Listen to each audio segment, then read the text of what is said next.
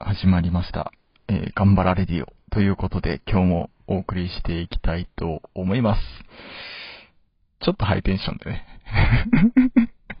ちょっとハイテンションでね、行きたいと思います。あの、今日は絵本について、えー、またもう一つ話題を持ってきたんですけれども、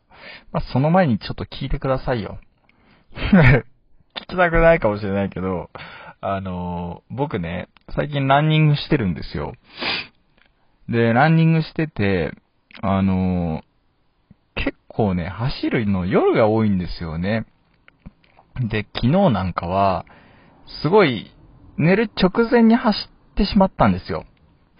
これなんで走ってしまったっていう言い方になるかっていうと、寝る直前にね、ランニング趣味にされている方で、寝る直前とか、風呂に入る直前とか、そういうちょっと、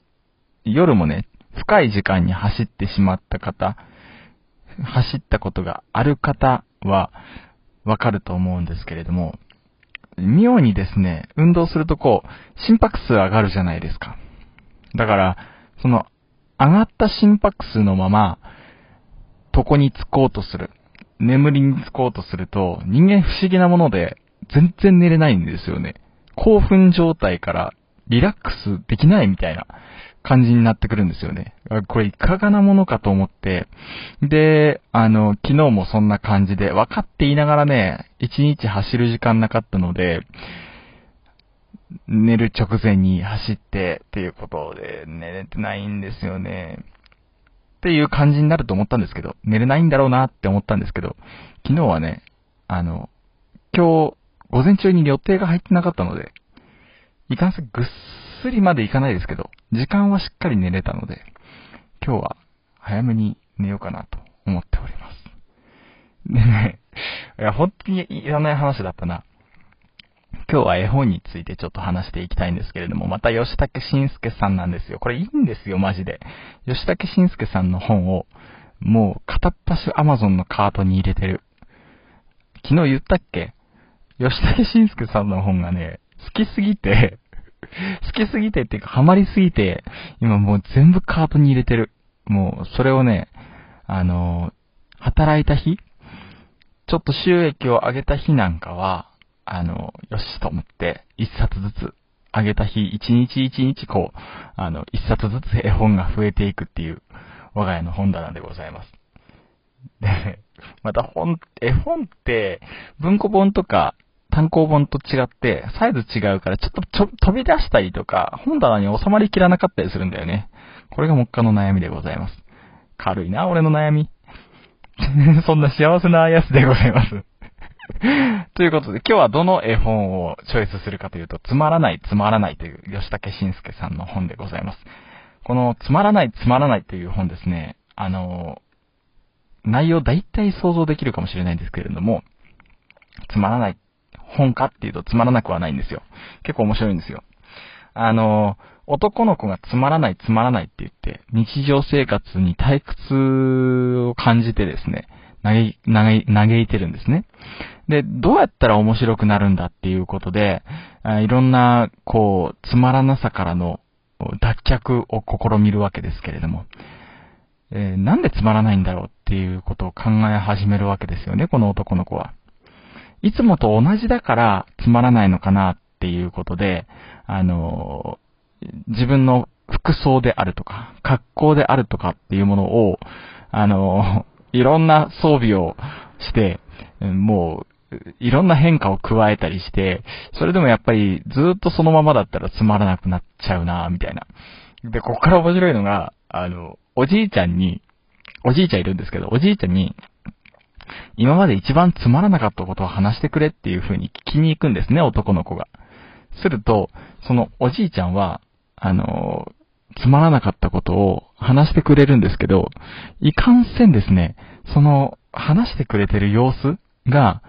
一番つまらなかったことを話してるにもかかわらず、めっちゃ楽しそうみたいな。おじいちゃんの語り口がなんかつまらない、つまらないことを教えてくれって言ってるのに、おじいちゃんの語り方がめちゃくちゃ楽しそうに喋ってるみたいな。本当にここの人すごいな、みたいな。すごい楽しい人生だったんだろうなっていう、あの、喋り方なんですよね。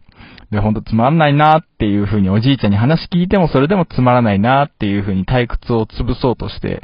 今度はですね、お父さんに、えー、聞きに行くわけですね。つまらないんだけどどうしたらいいかな、みたいな。そしたらお父さんは公園の遊具に飽きたら自分で迷路を作って、あの、自分で面白さを見つけていったりとか、この世の中を自分で捉え方で、だったり自分の行動で面白くしていくことができるんだよっていう、まっとうなことを言うんですよね。すると、男の子は最後、これ一番最後のシーンなんですけども、男の子は、その話はまた聞いたらもう何、何度目かわからないから、もう何回も聞いたからつまんないって言って、最後お父さんもその一言でぶった切るんですけど、これクスッと笑えますよね。あのー、こんな感じで、吉武慎介さんの良さって、結構奥深さっていうものがあるんですよね。僕たちも毎日同じことの繰り返しだったり、職場や学校との往復で、同じでつまらないというふうに感じがちなんですけれども、このお父さんが言うようにですね、やろうと思えば自分で面白くはできるはずなんですよね。理屈から言えば。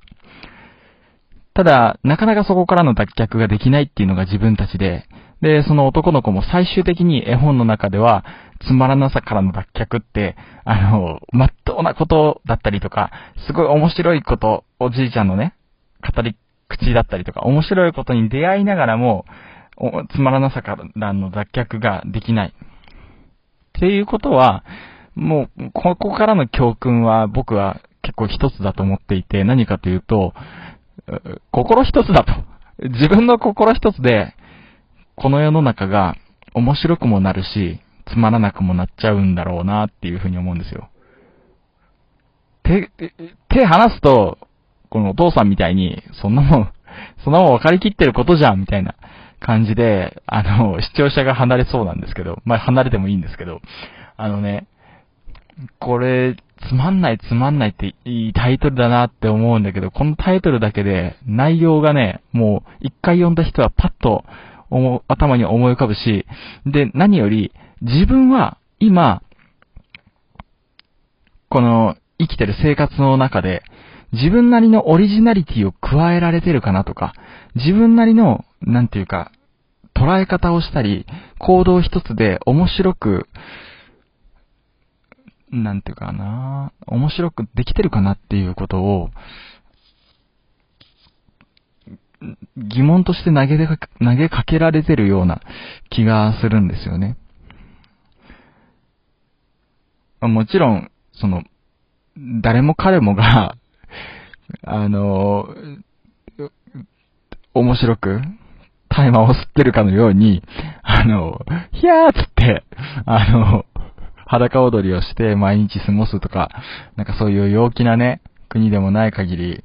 そういう先天性の 麻薬成分が脳の中にドバドバ出てるって、そんな感じでもない限り、毎日を幸せにとか、毎日をもう幸福に、もうハッピーに過ごすっていうことは、なかなか難しいんだろうけど、上がり下がりがある中でも、その下がりの時にね、自分なりの対処方法を持っておく。これはつまらないっていうこともそうだけど、気分的に落ち込んだことだとか、なんかそんな時に自分なりの、なんていうか捉え直し方であったりとか、自分なりの脱却方法を持っておくっていうことが非常に大切なんだろうなっていう気がしています。